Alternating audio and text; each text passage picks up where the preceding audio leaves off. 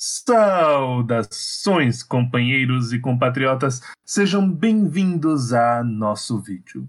Hoje nós estaremos falando sobre consoles, sua evolução e outros pequenos fatores sobre eles. É, eu sou o Santiago Del Valle e comigo estão os terráqueos. Bom dia, boa tarde, boa noite a todos. Meu nome é Gustavo e hoje vamos falar sobre os consoles. Bom dia, boa tarde, boa noite. Meu nome é Diogo e eu também vou falar sobre consoles. Salve, salve, eu sou o Guilherme e eu vou falar sobre o PC, a máquina temporal de jogos. Bom, começando na primeira geração, nós temos Ralph Baer. Ralph Baer foi o inventor do primeiro console de todos, o Magnavox Odyssey. Ele teve sua primeira ideia em 1966, mas somente em 72, quando a ideia foi vendida para a Magnavox, que é como se fosse um braço ali da Philips, que o, o console acabou sendo lançado. Uh, foi vendido cerca de 100 mil peças e para a época foi um sucesso total. Uh, o console ele vinha com 10 jogos, entre eles o mais famoso era um joguinho de ping-pong, em que podia jogar em duas pessoas. E junto com esses, junto com esses jogos vinha um plástico que uh, podia fixar na televisão e a própria estática já grudava esse plástico fazendo o cenário dos jogos. Então foi algo bem uh, surpreendente para a época. O controle era uma caixinha e vinha dois botões do lado direito e do lado esquerdo em que o jogador poderia movimentar a bolinha para cima e para baixo ou fazer curvas com ela e etc. Uh, indo já para a segunda geração, uh, que começou ali em volta de 76 até 84, foi o grande boom, foi o Atari 2600. Ele foi projetado pelo Jai Miner e teve seu lançamento oficial em 77. Uh, ele veio vem com nove jogos. Seu preço inicial era cerca de 200 dólares, 199 dólares por aí, e foi também um grande sucesso, fazendo com que empresas pequenas começassem a fazer seus próprios jogos, seus próprios consoles. Aumentou muito a indústria de games. Após isso, após esse boom do, do Atari 2600, acabou entrando uma grande crise a indústria dos jogos e, e voltou somente na terceira geração com o NES. O NES foi o primeiro console, ele foi uh, lançado no Japão em 83 com o nome de Nintendo Family Computer, ou o Famicom. Mas ele foi lançado aqui na América somente em 85 com o nome de Nintendo Entertainment System, ou NES. Aqui no Brasil ele foi conhecido como Nintendinho e uh, acendeu novamente essa vontade das pessoas de terem os consoles, de ter os jogos, e acabou se tornando aí um dos 15 consoles mais vendidos de todos os tempos. Obrigado, Gustavo. Obrigado por ter falado sobre as primeiras gerações. Então agora eu vou seguir mais para frente, eu vou falar agora sobre a quarta geração. Ela vai começar por volta de 1977 e ela vai terminar por volta de 2004. Ela também foi conhecida como a era 16 bits, e os principais consoles dessa época acabaram sendo o TurboGrafx 16, também conhecido como PC Engine, o Sega Genesis, que ele também foi conhecido como Mega Drive, o Super Nintendo, também conhecido como Super Famicom, e o Neo Geo. Desses consoles, o primeiro a ser lançado foi o TurboGrafx 16, mas as vendas foram principalmente dominadas entre a rivalidade entre a Nintendo e a Sega. Sobre a quarta geração, a gente vai ter uma diferença da terceira geração porque foi introduzido algumas coisas. Os consoles dessa, dessa geração tinham microprocessadores de 6 bits mais poderosos, teve controladores de jogos com 3 a 8 botões, rolagem paralaxe de sinais com múltiplas camadas, sprites maiores, cores mais elaboradas, áudio estéreo com vários canais independentes e com som digital, e síntese de som avançado. Falando nisso, em alguns casos dessa geração, o hardware ele vai apresentar cenários contendo escalação e rotação em pseudo 3D, sprites que podem ser individualmente escalados e rotacionados, gráficos pré-renderizados em simples polígonos 3D, a introdução de formatos CD-ROM através de addons. Depois dessa geração a gente vai chegar na quinta, ela vai começar por volta de 1993 e terminar por volta de 2006, ela também foi conhecida como era dos 32 bits, era dos 64 bits ou até mesmo era 3D, porque foi nessa era que a gente teve o advento de jogos em 3D. Os principais consoles dessa época foi o 3DO Interactive Multiplayer, o Atari Jaguar, o Sega Saturn, o PlayStation e o Nintendo 64. Os mais vendidos dessa geração foi o PlayStation, o Nintendo 64 e o Sega Saturn. As diferenças dessa geração em relação à quarta foi que teve gráficos de polígono 3D com mapeamento de textura, recursos gráficos, seja iluminação, sombreamento, anti-aliasing e filtragem de textura, teve armazenamento de jogos em disco óptico, permitindo um espaço de armazenamento muito maior do que com os cartuchos sons, teve gráficos de áudio com qualidade de CD, ampla adoção de vídeo full motion, maior resolução e maior profundidade de cor. Depois disso, a gente vai chegando na sexta geração. Ela vai começar por volta de 1998 e vai terminar por volta de 2013. Ela também foi conhecida como a era dos 128 bits. Os principais consoles dessa época foi o Dreamcast, o PlayStation 2, o GameCube e o Xbox. A principal inovação dessa geração foi a utilização da internet para permitir jogos online, como por exemplo no Xbox Live. Também teve outra inovação muito importante, foi que teve uma unidade de disco rígido interna para armazenamento de dados. O Xbox foi o pioneiro dessa tecnologia. Falando nisso, apesar dessa, dessa era ser conhecida como a era de 128 bits, os CPUs utilizados eram na verdade de 38 bits e o desempenho na real dependia muito mais de outros fatores do hardware. Mas essa fama surgiu por causa que o marketing de alguns consoles anunciava ter gráficos de 128 bits. Quem, exemplo de quem fez isso foi o Dreamcast e o PS2. Agora eu vou passar mais para frente. Vamos deixar ali o próximo. Bem, obrigado. A sétima geração ela foi caracterizada principalmente pela guerra entre o Blu-ray e o HD DVD, os DVDs HDs. Ela é cravada principalmente entre a Sony, do lado da Blu-ray, e a Microsoft, do lado do DVDs HDs. O primeiro console da geração a sair, em 2005, foi o Xbox 360 é, que teve várias revisões durante sua vida e servia como uma alternativa mais simples de se programar do que o PlayStation. O PS3 ele saiu em 2006 é, usando a sua superior tecnologia de Blu-ray, mas devido ao seu hardware próprio ele era mais difícil de programar para. Porém, essa maior dificuldade muitas vezes valia a pena. O Wii, em 2006, ele foi criado com uma filosofia totalmente diferente é, que, em vez de tentar de ser melhores do que os outros consoles, a Nintendo tentaria ser diferente. Com a inovação dos controles baseados em movimento e jogos mais focados na família, o Wii foi o console mais vendido da geração e inspirou as outras duas desenvolvedoras a tentar criar produtos similares.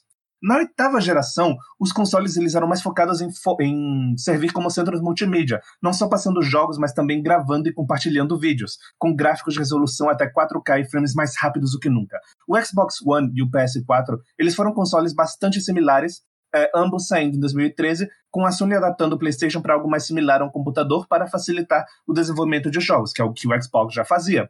Ambos os consoles eles também receberam grande série de revisões, criando versões mais caras, mais mais potentes, ou mais baratas, mas com menos força. O Wii U foi o primeiro console a ser lançado nessa geração, em 2012, é, e era para ser a versão mais moderna do Wii, porém ele não vendeu muito bem, pois a Nintendo trouxe pouca coisa nova, é, e desapontou muita gente com isso. Porém, é, eles aprenderam e se adaptaram. E a Nintendo então criou o Switch em 2017, que ao contrário do Wii U funciona como forma separada da televisão. O Switch é a verdadeira evolução do Wii, tendo similares é, controles de movimento, mas que também podem servir como controles normais. O tablet em si pode servir como um touchpad, como tela, ou pode se conectar à televisão por meio de uma doca. Não se precisa ser dito que o Switch vendeu muito bem.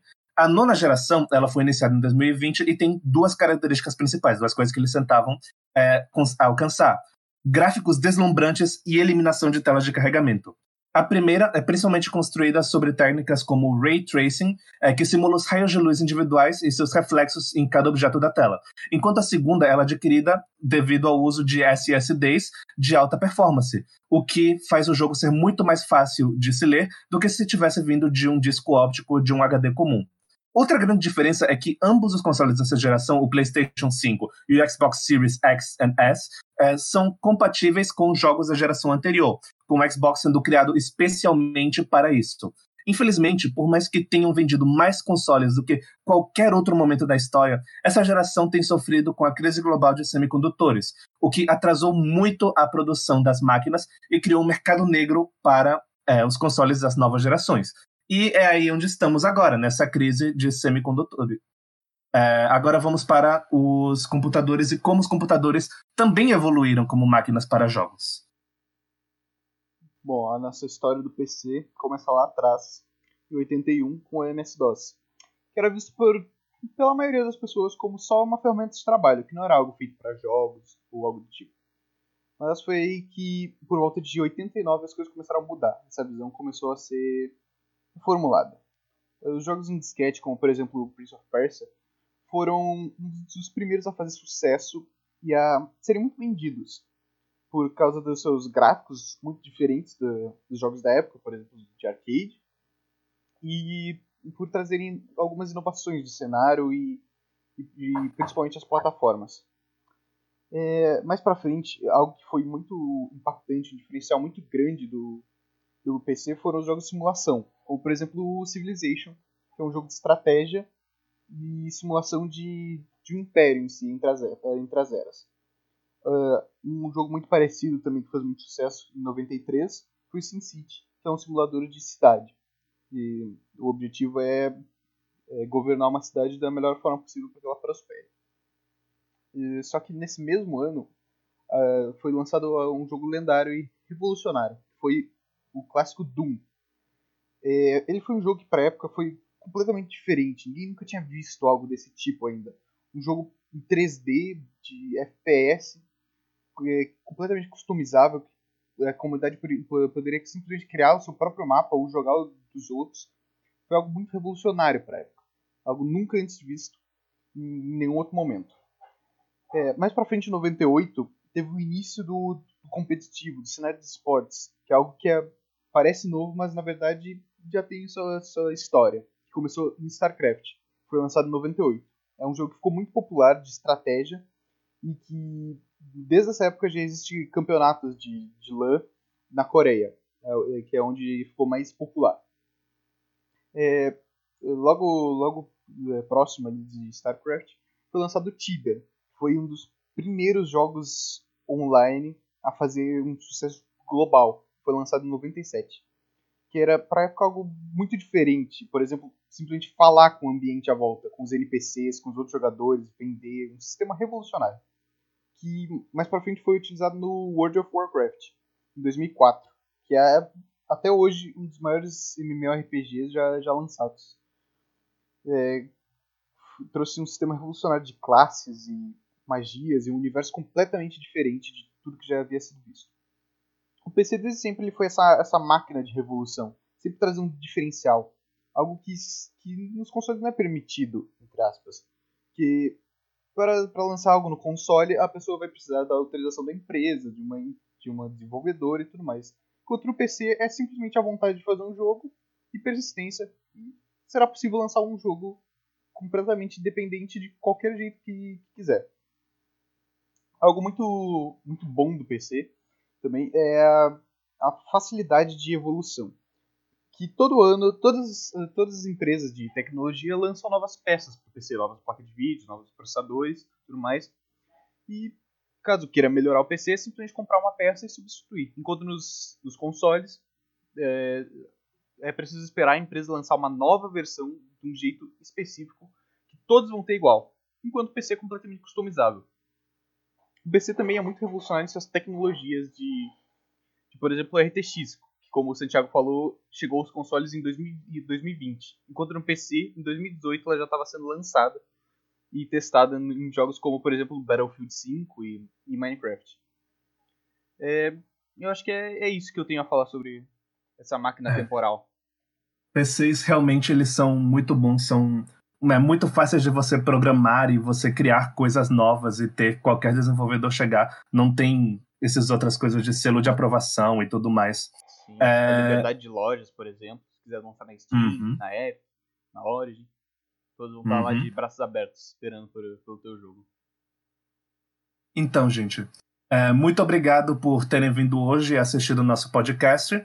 E até a próxima. Tchau. Até.